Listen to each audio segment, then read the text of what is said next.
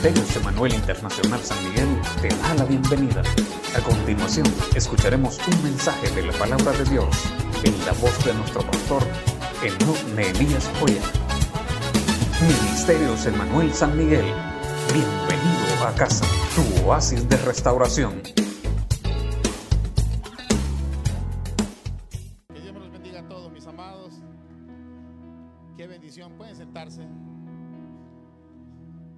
La que Dios nos regala de estar una vez más en su casa para adorarlo a Él, para exaltarlo.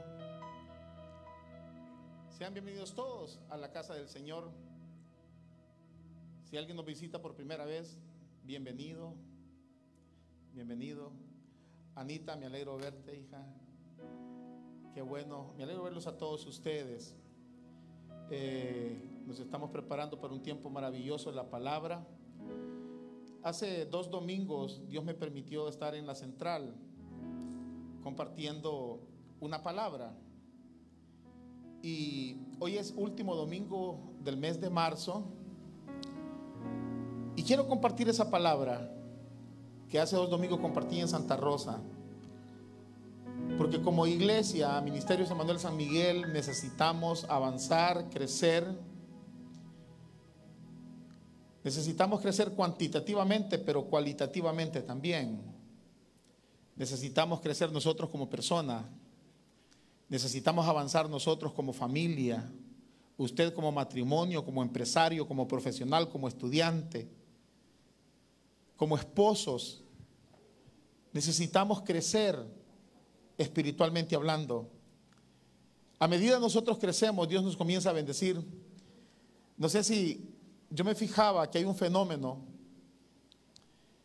no pasa en todos los matrimonios, pero en un buen porcentaje pasa, fíjense, que comienzan a luchar, se casan, la mayoría jóvenes, y comienzan a luchar y comienzan a luchar, comienzan a trabajar juntos, unos más bendecidos que otros, unos ya con empresas establecidas, otros que comienzan a emprender solos como matrimonio y comienzan a luchar. Un año, dos años, tres años, cuatro años, cinco años, diez años y comienza Dios a bendecirlos. Y a medida que Dios los comienza a bendecir, antes andaban en un carro, luego Dios les permite tener un carro para cada uno, luego Dios les permite tener tres carros, uno para cada uno y otro para cuando salen los dos y comienzan a crecer. Y sucede un fenómeno, no en todos los matrimonios. Cuando Dios los bendice materialmente, comienzan los problemas. Y comienzan las separaciones. Y comienzan a decir que este es mi carro, que este es tu carro, que esta es mi casa, que esta es tu casa, que este es mi negocio. Entonces, y alguien puede pensar, mejor hubiésemos estado como estábamos antes, pero éramos más felices. No le voy a hablar de, familia, lo que les quiero decir es que cuando nosotros crecemos espiritualmente, Dios nos va a bendecir a nosotros y vamos a crecer en todas las áreas. Por eso es que la Biblia dice, y yo no me canso de decirles este versículo, que la bendición de Jehová es la que enriquece y no añade tristeza con ella. ¿Por qué? Porque cuando Dios nos bendice espiritualmente, Dios nos va a bendecir en todas las áreas de nuestra vida, en todo. Usted crece espiritualmente y usted va a crecer en todo, hermano. Usted crece espiritualmente y usted va a ser bendecido en el matrimonio, en la familia, en el negocio, en el trabajo, en la sociedad, usted va a ser bendecido. Entonces, qué importante es el crecimiento espiritual. Y hoy estamos, hoy es último domingo que hablamos de una vida plena. Por eso Dios ponía en mi corazón compartir esta palabra con ustedes. Me interesa que como iglesia recibamos esta palabra. Eh, aquí en esta iglesia hay un liderazgo, hermanos, directores de los ministerios. Espero que los que no están hoy físicamente en la iglesia, que puedan estar conectados y puedan escuchar esta palabra. Porque esta palabra es importante que la recibamos todo el liderazgo de esta iglesia, todos los que estamos acá, porque necesitamos crecer como iglesia, necesitamos avanzar. No podemos seguir siendo los mismos. No podemos seguir siendo los mismos cristianos. Váyase conmigo a Ezequiel capítulo 47, versículo 1 al 9. Ezequiel 47, 1 al 9. Es una porción de la Biblia que quizás usted ya la ha escuchado varias veces. Ezequiel 47, 1 al 9. Dice la Biblia, después me hizo volver a la entrada del templo y aquí brotaban aguas de debajo del umbral del templo hacia el oriente, porque la fachada del templo daba hacia el oriente y las aguas descendían de debajo del lado derecho del templo, al sur del altar. Me sacó por la puerta del norte y me hizo dar la vuelta por fuera hasta la puerta exterior, por la puerta que da al oriente. Y aquí las aguas fluían del lado sur. Cuando el hombre salió hacia el oriente con un cordel en la mano, midió mil codos y me hizo pasar por las aguas con el agua hasta los tobillos. Midió otros mil y me hizo pasar por las aguas con el agua hasta las rodillas. De nuevo midió otros mil y me hizo pasar por las aguas con el agua hasta la cintura.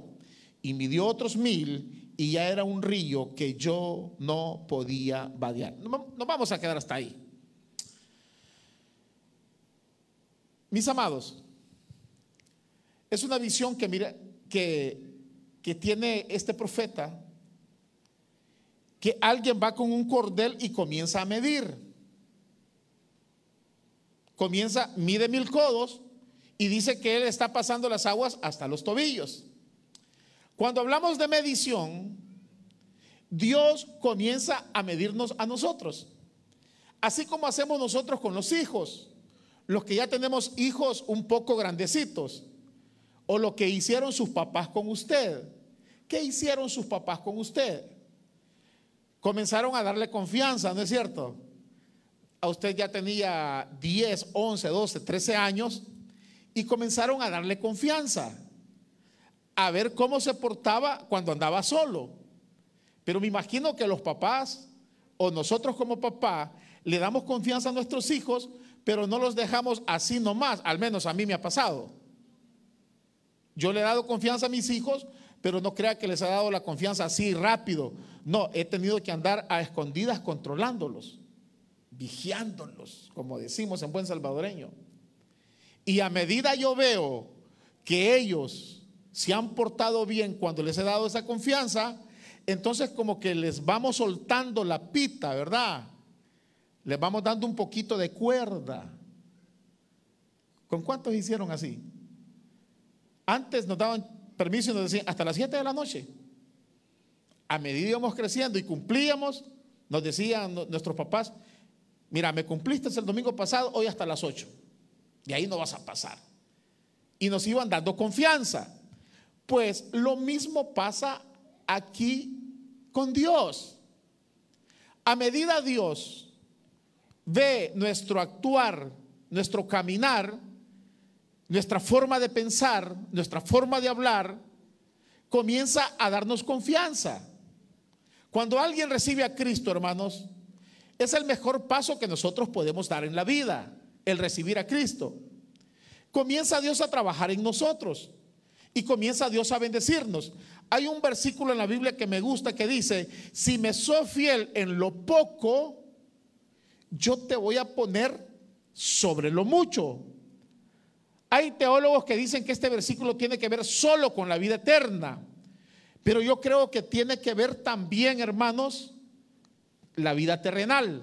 Si nosotros le somos fiel a Dios en lo poco, fiel en nuestra integridad espiritual, fiel con nuestras finanzas, fiel con todo, y Dios nos da a dar una bendición más grande. Y a medida Dios nos bendice y nosotros le seguimos siendo fiel, Dios nos va a ir poniendo sobre lo mucho.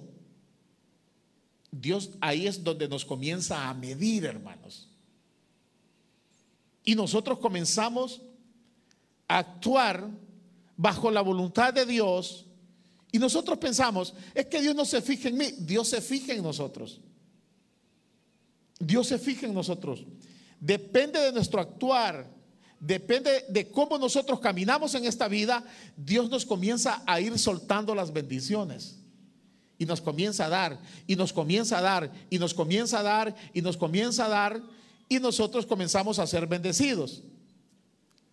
Yo les he dicho siempre, cada vez que Dios los bendiga o que nos bendiga a todos, démosle la honra y la gloria a Él. Aprendamos ese principio, démosle la honra y la gloria a Dios. No pensemos que, no, es que yo porque soy inteligente, pastor. Ah, lo que pasa es que usted no sabe cuál es mi apellido. Lo que pasa es que usted no sabe la carrera que yo tengo. Gloria a Dios por tu carrera. Y oro a Dios para que los jóvenes de esta iglesia se preparen con las, en las buenas universidades, con buenas carreras. Pero todo lo que nosotros logremos en la vida, aprendamos a darle la honra y la gloria a Dios. Y cuando eso pase, Dios nos va a ir dando más bendiciones. Entonces, miremoslo desde el punto de vista espiritual, lo que estábamos viendo. Dice el profeta que comienza a cruzarse el río. Miden mil codos y comienza a cruzarse con el agua a los tobillos. Son los primeros pasos cristianos. Si lo vemos desde este punto de vista, la niñez espiritual.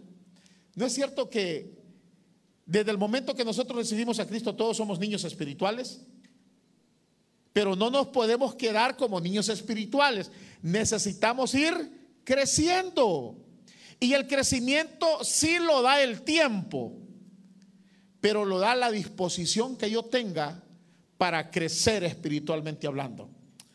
¿Ha visto usted personas tan inmaduras 30, 35 años y actúan como bebés, como cipotes de 10, de 15 años. ¿Se ha fijado eso usted? ¿Ah? Sí, eso pasa. Por eso que usted de vez en cuando va a ver personas de 30, 35 años, hermanos, y coqueteándole las cipotas, ¿verdad? Y están casa inmadurez. Inmadurez.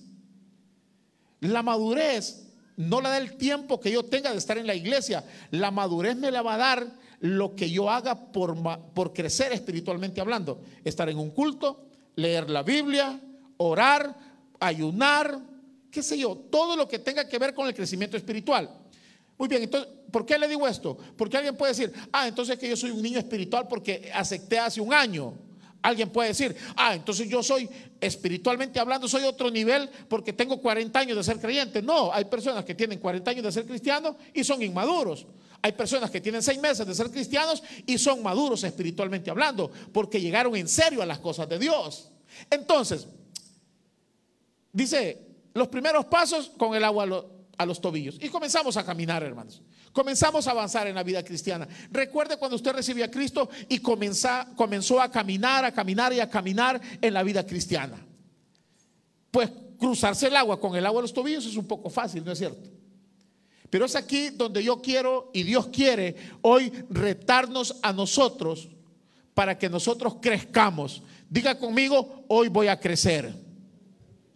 ¿Por qué necesitamos crecer? Porque cuando nosotros crecemos espiritualmente hablando, se lo repito, espero no aburrirlo, vamos a crecer en todas las áreas de nuestra vida. Dice Juan, amado, yo deseo que sea prosperado en todas las cosas y que tenga salud, así como prospera tu alma. Entonces, el crecimiento integral me lo va a dar el crecimiento espiritual. Soy niño espiritual, no voy a crecer en, en lo demás. No, pastor, mire, que no se ha fijado usted que hay personas que ni asisten a una iglesia y son prósperos. Es que yo no le, estoy, no le quiero hablar de esa prosperidad. Le quiero hablar de la prosperidad que da Dios, la que le dije ya ratitos, que la bendición de Jehová es la que enriquece y no añade tristeza con ella. Esa es la bendición que Dios quiere darnos a nosotros, a nuestra familia, que nosotros disfrutemos las bendiciones que Dios nos da. A mí me ha tocado aquí en esta ciudad ir a orar por personas que tienen tremendas mansiones, le digo mansiones porque no son casas, son mansiones, pero que no son felices. ¿Por qué? Porque tienen un vacío en el corazón.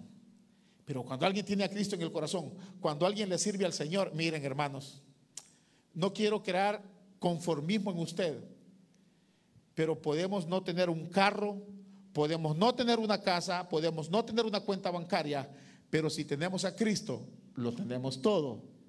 pero, pero, oiga bien esto, pero, si usted tiene a Cristo y comienza a crecer espiritualmente hablando, le aseguro 200% que usted va a crecer en todas las áreas de su vida, hermano. ¿A cuántas, ¿A cuántas personas les han dicho, ah, ya te hiciste creyente, ah, pues ya vas a hacer billetes? Ya vas a hacer billetes, ya te hiciste creyente.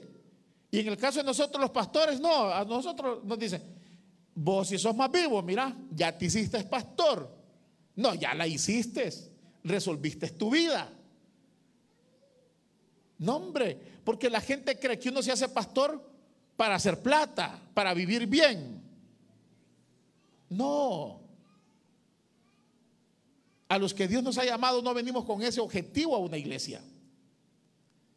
Pero no es cierto que cuando la gente se burla de usted, que se hizo creyente para vivir bien, ¿acaso no es cierto que se vive bien, hermanos, estando en las cosas de Dios? No es cierto que, gloria a Dios, porque, bueno, nos despertamos sobrios ahora. Yo nunca he tomado, hermanos, no, no sé lo que es una goma, pero alguien de los que están acá ha tomado sin pena, levante la mano. Nadie, gloria a Dios por todos ustedes. Qué bueno, lo felicito. Yo sabía que Ministerio de Manuel San Miguel somos una iglesia calidad, hermanos. Miren, aquí nadie ha tomado. Gloria a Dios. Dejémoslo ahí. Pero dicen, dicen, a mí no me crean. Dicen que cuando alguien toma y al día siguiente amanecen de goma, dicen que feo amanecer de goma. Dicen. Imaginémonos a alguien que anduvo tomando anoche y que ahora está de goma. ¿Usted cree que esa persona es feliz? No, hombre. Pero no es cierto que nosotros hoy nos levantamos unos más temprano que otros. Y pudimos llegar a este lugar a adorar a Dios. Tenemos un buen porcentaje de hermanos que ya andan de vacaciones. Gloria a Dios por ello. Estamos orando para que Dios los bendiga. ¿Tienen derecho? Pero qué bonito es que usted llegó, los que llegamos como familia, llegamos como familia a adorar a Dios. Y si usted tiene la posibilidad después del culto salir a almorzar con su familia, con su esposa, con sus hijos, si no encargó comida, pues le doy permiso que vaya porque ya no hay comida, ya se terminó. Pero pueden ir a almorzar, pueden ir a, vacacionar, pueden... ¿No creen ustedes que es una bendición de Dios eso, hermanos? ¿Por qué es que cuando alguien llega a las cosas de Dios prospera? Es que déjeme decirle rápidamente que el pecado es caro. El pecado es caro, hermanos. Ustedes lo pueden comprobar. Yo les decía una vez, ¿cuánto cuesta una cerveza? Me decía un hermano, no los quiero comprometer ahora. Me decía un hermano, mire pastor, si una cerveza cuesta de un dólar a dos dólares, ¿cuál es la diferencia del precio? Dice, dependiendo del lugar. Hay lugares finos que cuestan dos dólares. Entonces, dependiendo del lugar. Ajá, y si hay personas, como decía un amigo mío, que son ladrillos secos, se toman 20, 30 cervezas y si las compra a dos dólares, ¿cuánto es? Y si eso lo acostumbra a hacer muy seguido, ¿cuánto va a gastar? Y una persona en una cena, una cena romántica, un almuerzo romántico de dos, no va a gastar, póngale que vaya al mejor restaurante de San Miguel no va a gastar, espero me comprendan mi ignorancia, pero no va a gastar más de 60 dólares. Pero por lo menos llevó a su esposa. Y eso no lo va a hacer todos los días, eso lo va a hacer allá tres veces, una vez que al año. Y tomar el vicio va creciendo. Por ponerle un ejemplo, entonces el pecado es caro. Cuando alguien viene a la iglesia, se entrega al Señor, le sirve al Señor. Miren hermanos, por lógica va a ser bendecido, por lógica va a prosperar. ¿Por qué? Porque todo lo que votaba en el mundo, ahora lo que no se vale es esto, hermano. Lo que no se vale es que muchas veces allá votábamos, bueno, votaban porque yo no. Votaban dinero. ¿Cuántos pelearon por pagar una cuenta? Ah, había ya cuando están bien tomados, ¿verdad? y que yo pago, y que yo pago, no importa que sea el trabajo de una semana, lo pagaba y llegaba a la casa de brazos cruzados sin comida. Y a veces venimos a la iglesia y en la iglesia decimos, bueno, el pastor hoy va a hablar de las ofrendas de los días. Ah, no, pastor, aquí ya. Ese punto ya no me gustó. ¿Verdad que el culto va bonito, verdad? Alguien dijo, qué calidad, se le olvidó al pastor recoger la ofrenda. No, lo vamos a hacer al final, no se preocupe. ¿Por qué le digo esto? Porque muchas veces allá votábamos el dinero, venimos a la, casa de Dios y sigamos no votándolo, invirtiendo en el reino de Dios. Muy bien, vuelvo al tema. Pasos con el agua a los tobillos. Alguien recibe a Cristo y comienzan los primeros pasos espirituales. Pero después dice la Biblia, a medida Dios vio que creciste, manda y mide mil codos más. Ah, y sube el agua a las rodillas. Aquí va subiendo un nivel de responsabilidad de parte nuestra. Ya cruzarse el agua, el río con el agua a las rodillas, ya es un poco más de sacrificio, ya cuesta un poco más. Ya uno tiende a, caerse y comienza, como quien dice, a batallar un poquito más. Entonces, aquí el cristiano va creciendo, hermanos, va avanzando. En esta etapa ya no es un niño espiritual, sino lo podemos poner un, un adolescente espiritual.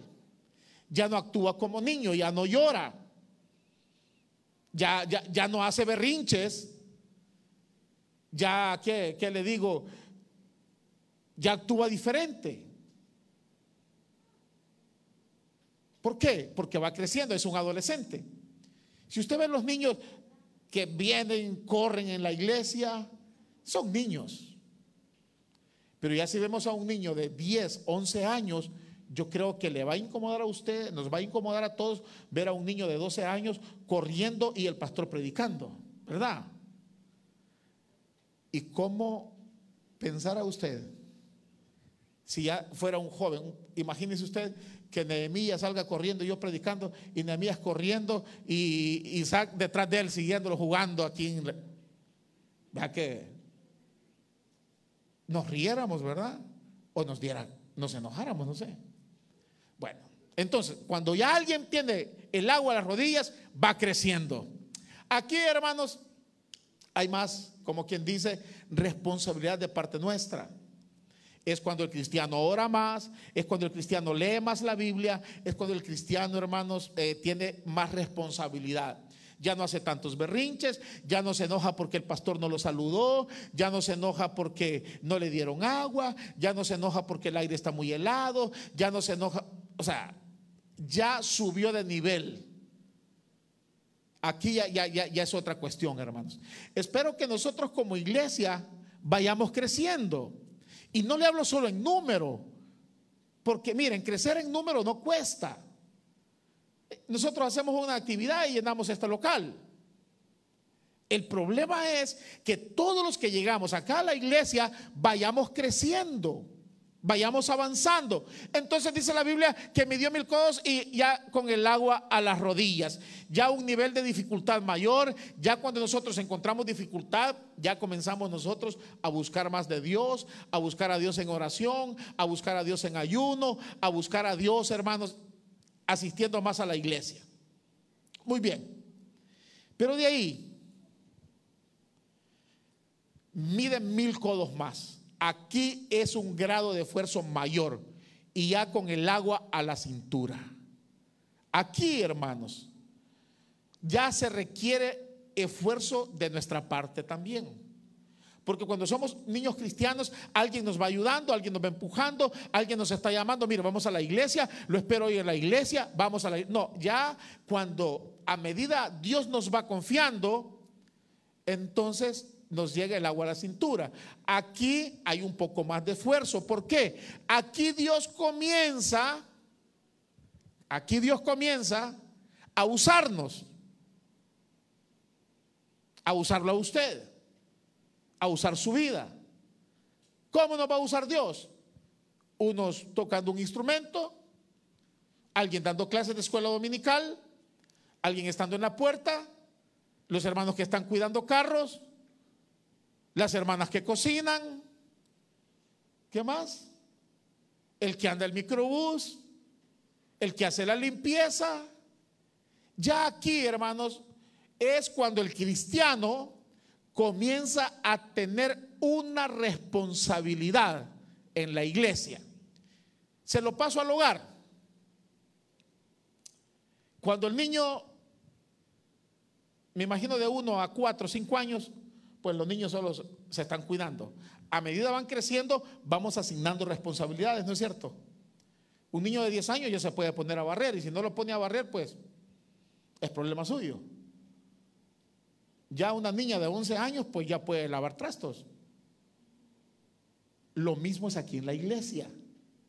Ya aquí en la iglesia, hermanos, ya cuando alguien tiene el agua a la cintura, ya se va volviendo más responsable, entonces comienza Dios, oiga bien, comienza Dios, lo va llamando y lo va ubicando en un puesto en la iglesia. Están los intercesores, o sea, están todos los ministerios de la iglesia. Se los menciono, los servidores, los intercesores, maestros de escuela dominical, ministerio de alabanza, transporte, cocina, mujeres con propósito, los jóvenes. Entonces hay donde, donde nosotros nos comencemos a desarrollar y comenzamos a avanzar y comenzamos a crecer y comenzamos a desempeñarnos en un ministerio. Ya este grado es más responsabilidad. Se necesita un esfuerzo de nosotros. Ya no nos quedamos en la casa por cualquier cosa, hermanos. Ya no nos quedamos en la casa por cualquier cosa. Ya el que tiene un ministerio, ya los muchachos del Ministerio de Alabanza, ya este día ellos saben que no pueden ir a la playa en la mañana. El que no tiene un compromiso en la iglesia, sí. Entonces puede ir tranquilo. Usted va a subir fotos y no se preocupe. Tranquilo. Nosotros le vamos a dar like, vamos a orar por usted.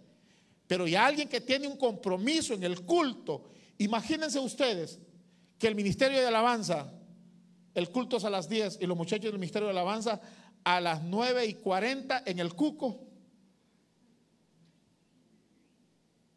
Y haciendo un en vivo.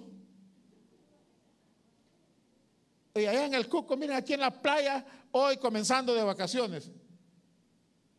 Y si yo veo eso en vivo, me muero quizás, hermano. Sí. No sé, me daría un patatús quizás. Y dije, bueno, ¿y esto qué les pasa? ¿Qué les pasa? Diría yo. Ahora los vi que estaban temprano, como a las 8 ya andaban estos muchachos acá buscando desayuno. Pero yo sabía que las 9 iban a estar aquí en la iglesia. Entonces ya es un grado de responsabilidad. Y aquí es otro rollo, hermanos. Ya aquí es cuando usted ve que, que, que, los hipotes, miren esos niños que andan en las cámaras. Esos niños que andan en las cámaras. Usted los ve ahí pequeños, pero van adquiriendo una responsabilidad con el ministerio como usted no tiene una idea como usted no tiene una idea. A uno de ellos me lo habían retenido ahí en San Salvador. La abuela se lo había llevado para allá y no. Y no, que me voy, que me voy, que me voy, porque a mí me están ocupando en la iglesia, que no hay quien maneje la cámara, que yo tengo que estar en la cámara y yo me voy. Y fue cuestión que se vino, hermanos. Un niño que, nueve años. Pero ya con el agua en la cintura, ya él tiene más, o sea, hace un esfuerzo ya en este nivel, hermanos, el domingo a la hora del culto, todos los que tenemos un ministerio, se nos hace tarde que llegue la hora, porque necesitamos estar aquí en la iglesia. Perdón, hoy venía, no tengo ni idea cómo venía manejando ahora. Salimos de la casa que faltando 23 minutos para las 10. Yo acostumbro estar aquí a las 9 siempre. Y venía preocupado llamando. ¿Por qué? Porque ya hay un grado de responsabilidad de hacerle culto no a los hombres, sino de hacerle culto a Dios. Ya aquí, hermanos, es cuando el creyente ya no llega después de las 10. No, ya no puede llegar después de las 10. ¿Por qué? Porque el culto comenzó y, ellos son los que están tocando, son los que están dando la bienvenida, son los que están cuidando carros, son los que hicieron limpieza. Aquí es otro nivel, diga conmigo, otro nivel, diga. Ahora, hagamos un paréntesis. No me diga nada. Hagámonos un autoexamen nosotros. ¿Dónde estamos ubicados? ¿Estamos con el agua a los tobillos, con el agua a las rodillas o con el agua a la cintura?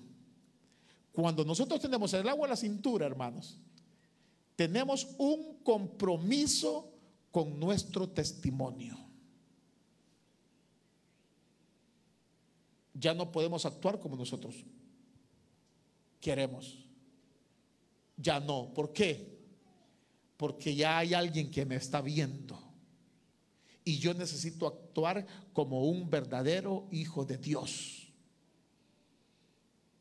Y esta es una palabra que va para todos los que aquí en esta iglesia tengan o desempeñen un ministerio. Llámese intercesores, servidores, maestros de escuela dominical, ministerio de alabanza, pastores, ¿qué más? Transporte, los jóvenes. Desde el momento que alguien le dijo a un joven que pase a este altar a hacer una oración, a dirigir un culto, tiene un grado de responsabilidad de tener un testimonio diferente. Perdóneme que parezca así religioso, pero no es religioso, hermanos. ¿Por qué? Porque cuando alguien sube al altar a ministrar, se cree que esa persona es madura espiritualmente hablando y por lo consiguiente necesita ser ejemplo de los demás. Dice la palabra del Señor. Pablo le escribe a Timoteo, ninguno tenga en poco tu juventud, sino sé ejemplo de los creyentes. Pablo le escribe a Timoteo como joven que tenía que ser ejemplo de los creyentes. ¿Por qué le dice que tiene que ser ejemplo? Porque Pablo, eh, eh, perdón, Pablo, sí, Pablo estaba perfilando a Timoteo como un pastor, como un líder, como una persona que iba a dirigir un rebaño. Entonces, no podemos ser inmaduros.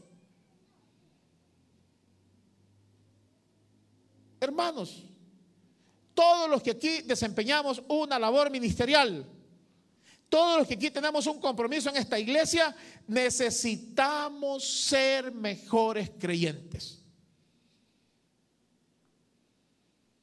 Aunque no me digan amén, pero así es. Necesitamos, hermanos. Es obligación, no porque el pastor se lo, no, es porque Dios nos dice. ¿Usted cree que es fácil venir a predicar acá? No, hermanos. ¿Sabe por qué no es fácil?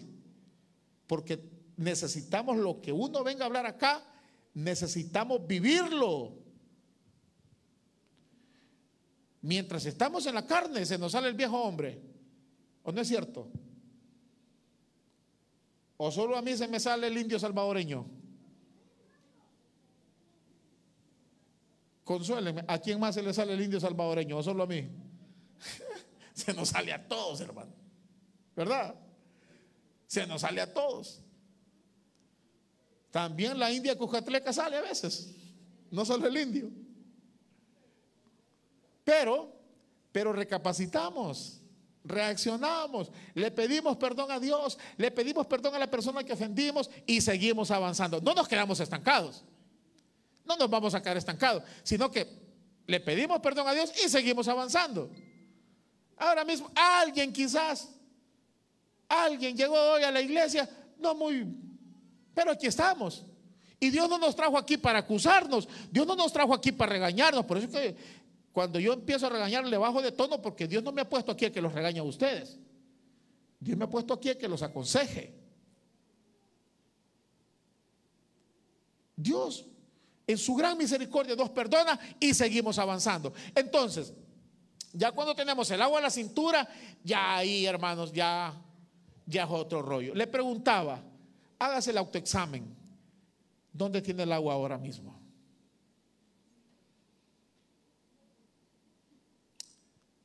Si está en los tobillos, vamos a crecer. Si está en las rodillas, vamos a crecer. Y si está en la cintura, podemos seguir creciendo. ¿Qué dice la palabra del Señor? La senda del justo es como la luz de la aurora, que va de aumento en aumento hasta que el día es perfecto.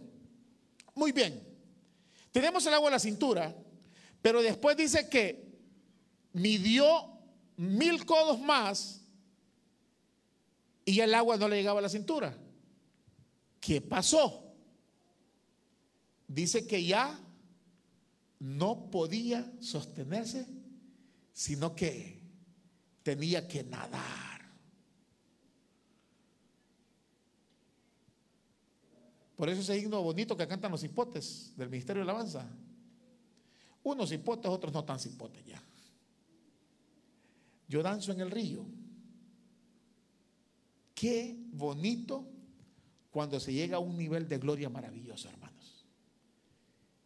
Aquí es una madurez espiritual y es ahí donde Dios nos quiere llegar una vida plena en el Señor.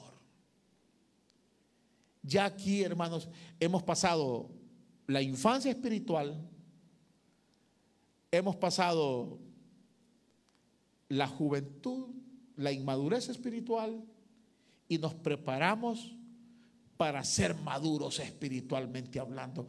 Cuando estamos en este nivel, hermanos, ahí es donde nosotros podemos tener la capacidad de decir, como dijo el apóstol Pablo, para mí el vivir es Cristo y el morir me es ganancia. No le quiero decir que no se va a cuidar, no le quiero decir que no vamos a usar las medidas de bioseguridad, no le quiero decir, ah, bueno, yo ya estoy nadando en el río, entonces aquí no hay problema, yo me voy para allá, me voy para allá, nos vamos para la playa y no importa si todo modo dijo el pastor que ya nadando y no solo voy a nadar en el río, voy a nadar en la playa también. Y no me cuido, no, no se trata de eso, sino que se trata, hermanos que aunque vengan vendavales, aunque vengan dificultades, aunque vengan problemas, nosotros vamos a estar firmes, porque nuestra vida está parada en la roca que es Cristo. Pero, miren, aquí en este nivel, hermanos, comienza Dios a tratar con tu vida comienza Dios a bendecirte, comienza Dios a darte hasta revelación de palabra. Cuando estás orando, ya en este nivel, cuando estás orando, Dios comienza a hablar a tu vida. ¿No es cierto que Dios habla a nuestras vidas cuando estamos orando? Dios habla, hermanos. Y comienza Dios a decirte, mira, este año vas a hacer esto, esto, esto, esto, vas a hacer esto, esto, esto, esto. Y comienza Dios a dictarte cosas que cosas que necesitamos dejar, no porque el pastor nos las dijo, no porque el líder nos las dijo, sino porque Dios te comienza a revelar lo malo que hay en nuestra vida y comienza el Espíritu Santo a tratar con tu vida y te conviertes en un cristiano menos problemático. Y comienzas a crecer y comienzas a avanzar. No sentías aburrido el culto. Llegaste y, ah, bueno, rápido termina el culto. Ya en este nivel, hermanos, una palabra mal dicha aquí el pastor, pero el Espíritu Santo se la sazona a usted, se la revela a usted y usted comienza a recibir revelación de Dios, los misterios de Dios. Aquí, miren lo que dice la palabra del Señor. Respondiendo les dijo, porque a vosotros os he dado saber los misterios del reino de los cielos, mas a ellos no les es dado. ¿A quiénes se refiere? A los discípulos.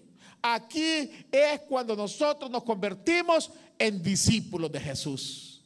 ¿Qué esa es la visión de nuestra iglesia? La visión de nuestra iglesia es hacer de cada miembro un discípulo de Jesucristo. Un crecimiento espiritual, hermanos. Ya cuando eso se da, hermanos, miren, van a haber seguidores siempre. Los que van llegando. Pero a medida nos vamos convirtiendo en discípulos, hermanos. ¿Cuántos discípulos andaba Jesús? Doce. Inundaron la tierra con el Evangelio. Porque el discípulo es otro nivel, hermano. Seguidores, cualquiera. Miren, ¿quiénes son los seguidores? Ya casi termino. ¿Quiénes son los seguidores? Los que vienen a la iglesia buscando un favor. Ahorita, pastor, está difícil la situación económica, difícil esto, difícil lo otro. Vamos a la iglesia a adorar a Dios y ahí estamos adorando a Dios, buscando un favor. Y está bien, hay que hacerlo pues. Pero los seguidores, dice la Biblia que a Jesús lo seguían multitudes. Pero ¿qué pasaba cuando Jesús les comenzaba a hablar con la palabra? Y comenzaba a reprenderlos con la palabra. Dice la Biblia que se comenzaban a ir. Y se iban, y se iban. Y los discípulos, viendo que todos los seguidores se iban, le dijeron al maestro, maestro, bájale de tono al mensaje. Todos están yendo. Todos están yendo. ¿Y qué les dijo Jesús? ¿Se quieren ir ustedes también? Váyanse, les dijo. ¿Se fueron ellos? ¿Sabe qué le dijeron? Señor, que nos vayamos. Pero ¿y a quién iremos? Si solo tú tienes palabras de vida eterna. No nos podemos ir. Hermanos, Ayer estaba viendo la transmisión de un pastor que estaban velando en Houston. No lo conocí, me gustó ver la transmisión. Ver a una de sus hijas cantar con una alegría, hermanos, cuando enfrente de ella está el ataúd con los restos de su papá, y ministrar la alabanza y decir que no estaba triste, sino que estaba alegre, no porque no quería el papá, sino porque el papá había coronado la carrera, hermanos. Eso solo lo hace un discípulo de Jesucristo. Ahí es donde Dios nos quiere llevar a nosotros. A ese crecimiento. Donde nosotros vamos a trabajar por la obra de Dios. Vamos a hacer que el reino de Dios avance. Miren, ¿sabe por qué seguían a Jesús? Valga la redundancia, los que andaban detrás de él, los seguidores. Jesús les dijo una vez, estaba tan enojado el maestro que les dijo, miren, les dijo, si ustedes a mí me andan siguiendo porque les he dado de comer, les dijo. O sea, había gente, hermanos, que seguían al maestro porque habían visto que multiplicó los panes y los peces.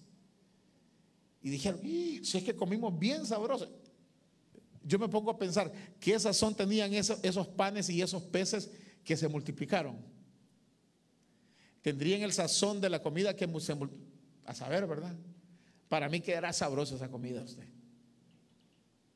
Entonces la gente seguía al maestro y le dijo, ustedes me siguen porque yo les doy de comer.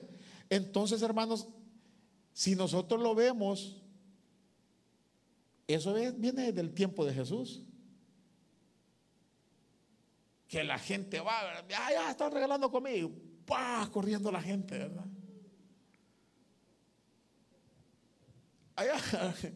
Ya pasó la campaña política, hoy vamos a hablar de los políticos. ¿Qué hacían los políticos para que la gente llegara? Ah, decía, tenemos una carneada en tal parte. Ay, hermano, ahí llegaba. Ahí llegaba toda la gente.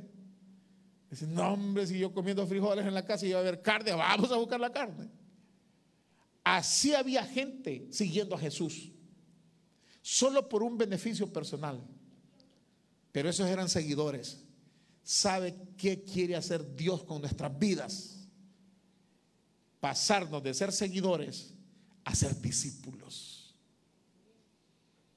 Donde va a haber revelación de la palabra.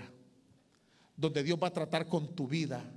Donde se va a cumplir lo que dice la palabra del Señor. Clama a mí y yo te responderé y te enseñaré cosas grandes y ocultas que tú no conoces. Lo que está oculto para los seguidores va a estar revelado para los discípulos.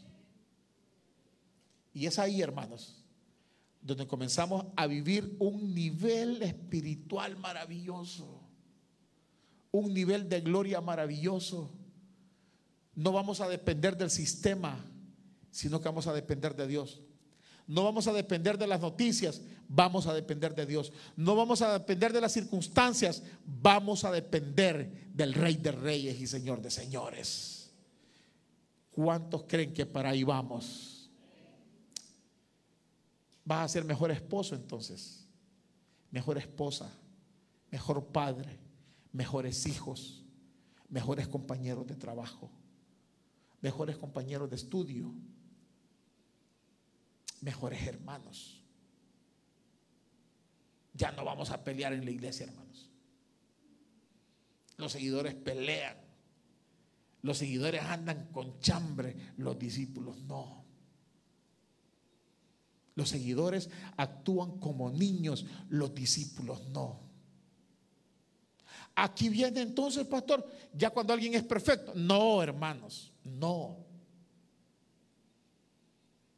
¿Usted cree que los discípulos del maestro todos eran así, como quien dice, blancas palomitas, así como ustedes? No. No. Mire, le digo a algunos de ellos, solo por, no les vayan a decir que estamos hablando de ellos aquí. Miren, andaba un incrédulo. ¿Quién era? Tomás. Incrédulo, hermanos. Hay discípulos que son incrédulos. El pastor dice, y vamos hermanos, vamos a hacer esto. Y siempre un hermano, no, pastor, es mentira, eso no le va a funcionar. Eso no lo va a lograr. Siempre hay incrédulos. Había uno que lo negó. Y era un del grupo cercano de Jesús. Y lo negó. Habían otros hermanos que esos tipos eran violentos enojados como usted no tiene una idea. Les pusieron los hijos del trueno. ¿Usted cree que eran fáciles? Para que les hayan puesto los hijos del trueno. Fíjense que una vez el maestro los mandó a una ciudad a que fueran a, como quien dice, a preparar para la campaña. Y ellos comenzaron a invitar gente y a la gente no le importó el que iba a llegar Jesús. ¿Y qué cree usted que le dijeron a Jesús ellos? porque estaban bravos porque la gente no había llegado. Le dijeron, Señor, haz que descienda fuego del cielo y consuma esta ciudad. ¿Usted cree que no andaban bravos? Le voy a pedir a Dios discernimiento de espíritu para que me revele quiénes son los hijos del trueno de esta iglesia. Y cuando no vengan ustedes al culto, les voy, a decir, oren para que lleven a fuego. Miren, estaban bravísimos. ¿Usted cree que Pedro, aparte de que negó a Jesús, usted cree que Pedro era fácil, hermano? Hmm. ¿Qué pasó cuando llegaron a arrestar a Jesús? ¿Quién salió con la espada? Pedro. Pedro. ¿Y qué pasó? Le cortó la oreja al soldado. ¿Usted cree que la oreja le quería cortar? No, le quería cortar la cabeza. Si ahí porque el soldado era listo. Si lo contextualizamos, hermanos, la espada era el arma letal y poderosa de ese tiempo. Si nosotros, si fuera Jesús viviendo en estos tiempos y anduviera Pedro, ¿qué cree que anduviera Pedro? Un AK-47 anduviera. Ya se imagina usted a Jesús rodeado y Pedro detrás con un AK-47. ¿Por qué le digo esto? Porque nosotros pensamos, ah, bueno, entonces, pastor, usted está diciendo que llegamos a un nivel de perfección. No, hermanos.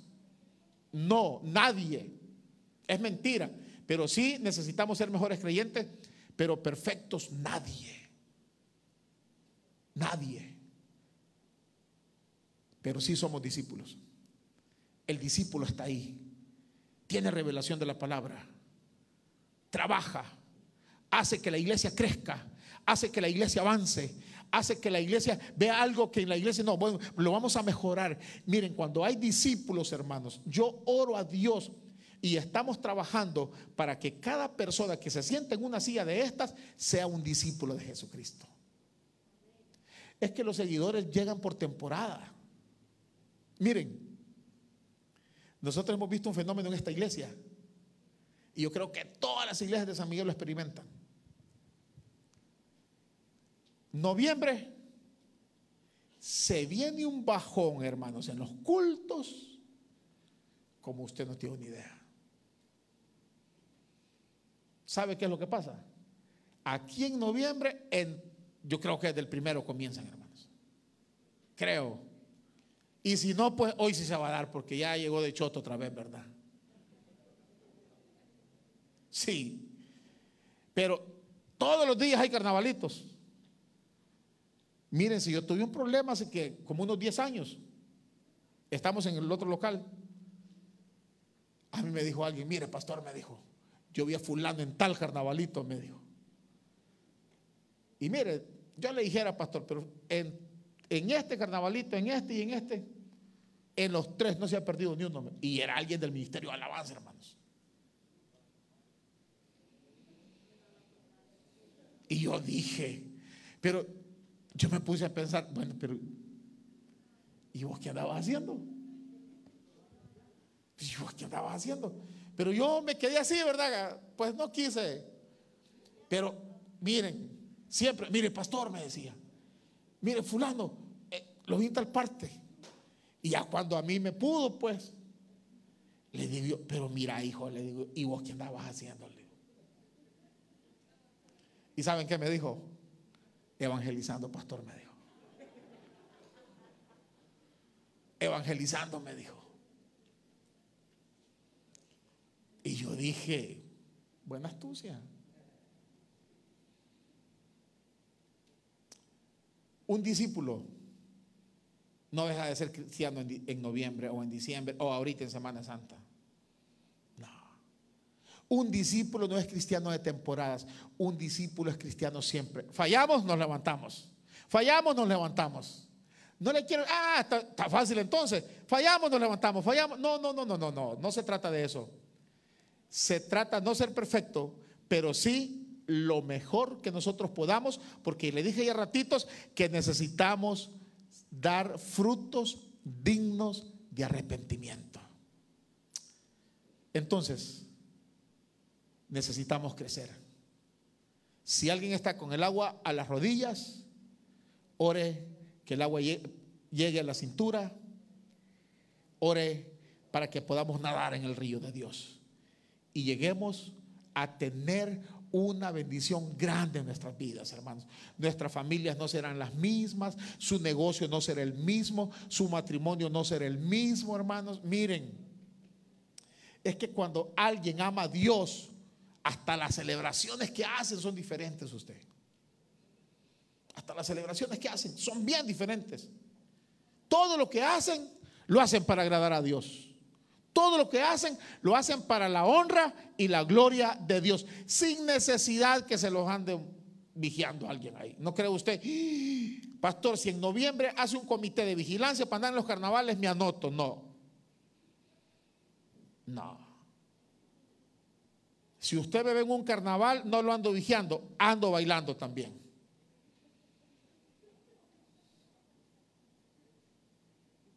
¿Usted cree que van a dejar ir? No.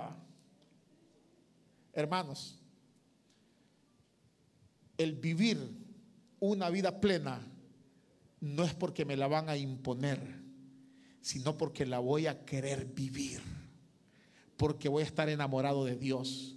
Voy a estar enamorado de su presencia. Voy a querer vivir la vida plena. Cuando se llegue la hora del culto, si solo vengo el domingo, voy a querer estar en la iglesia porque me va a hacer falta. No voy a venir a la fuerza, sino porque me va a hacer falta, voy a querer estar aquí siempre. A ese nivel Dios nos quiere llevar. Y cuando lleguemos ahí, Mis amados, prepárese para ser bendecido de parte de Dios. No religiosos, sino convencidos de que somos hijos de Dios y amamos a Dios por sobre todas las cosas. Amamos a Dios sobre tu familia, sobre nuestra familia, sobre el negocio, sobre el empleo, sobre, el, sobre cualquier cosa. Está Dios. Tenemos en primer lugar a Dios. Y cuando eso pasa, hermanos, Dios va a honrar a los que le honran. Y Dios nos va a bendecir. Póngase en pie, mi amado. Padre, te doy gracias, Dios, por la linda gente de esta iglesia, Señor. Por los miembros que tenemos que se conectan con nosotros fuera del país, Padre. Te doy gracias, Dios. Te pido, Dios, que cada día crezcamos en tu obra, en tus caminos. Que cada día, Señor, podamos avanzar y podamos crecer. Que si tenemos el agua a los tobillos, podamos crecer para que el agua nos llegue a las rodillas, Señor. Que el agua nos llegue a la cintura, Padre. Que podamos nadar en el río, Padre. Que tengamos revelación divina, Señor. Que tu gloria crezca en nuestras vidas. Que tu presencia crezca en nuestros corazones. Que anhelemos tu presencia, tu gloria, Señor. Que anhelemos, Señor Jesús, cada día que pasa, que te sirvamos porque tú nos mandas a servirte, pero lo vamos a hacer de buena forma, Señor. Lo vamos a hacer porque estamos enamorados de ti. Vamos a sentir agradable estar en tu casa. Vamos a sentir agradable venir al culto. Vamos a sentir agradable desempeñar un ministerio en esta iglesia, Padre, porque te amamos a ti, porque te amamos a ti, Señor. Vamos a ser mejores padres, mejores esposos, mejores hijos, mejores esposas.